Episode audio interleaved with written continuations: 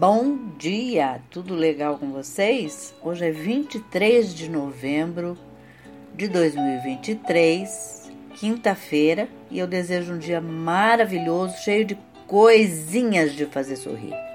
A receita de hoje também é do chefe Álvaro Rodrigues, que eu amo, ele é craque no tudo que ele faz, é uma delícia. Eu aconselho a entrarem no site dele para quem gosta mesmo de cozinha, da boa cozinha, da boa comida, da comida fina, bem feita.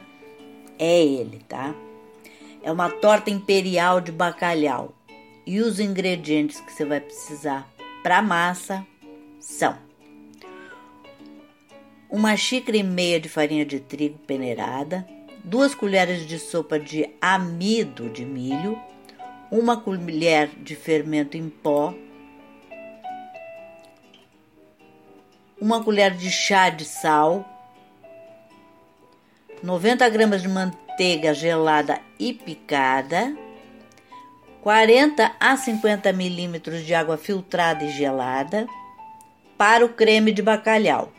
40 ml de azeite de oliva ou extra virgem, dois dentes grandes de alho bem socados, uma cebola grande bem picada na faca, duas, duas colheres de louro fresco, 2 centímetros de pimenta dedo de moça, micro picada, uma xícara de chá de tomate sem pele e sementes picados, um terço de xícara de azeitonas verdes ou pretas picadas, 150 ml de água do cozimento do bacalhau ou água filtrada, meia xícara de chá de leite integral, dois terços de xícara de chá de batatas cozidas e espremidas ainda quentes, flor de sal e noz moscada ralada a gosto uma colher e meia de sopa de farinha de trigo ou amido de milho dissolvido em água,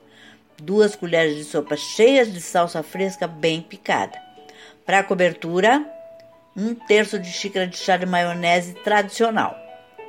Para decoração final, 25 gramas de manteiga sem sal de boa qualidade, um, uma xícara mais um terço de chá de batatas cozidas e espremidas, 90 ml de leite ou caldo do cozimento do bacalhau, sal, pimenta branca, noz moscada ralada a gosto, uma colher de cebolinha fresca, uma colher de sopa de cebolinha fresca bem picada.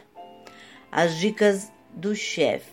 A xícara, a medida utilizada para o preparo desta receita tem de 240 ml. O, o processo de como lidar com o bacalhau já foi ensinado no canal dele. Substitua o leite por leite de coco ou outro de sua preferência. O creme de bacalhau também poderá ser espessado com amido de milho ou farinha de trigo, sempre diluído em pouca água.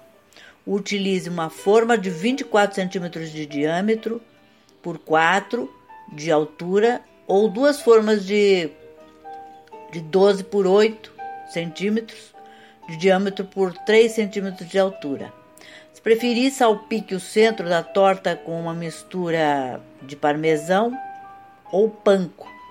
A, finaliza a finalização da torta deve ser feita com um saco de confeitar e bico pitanga grande.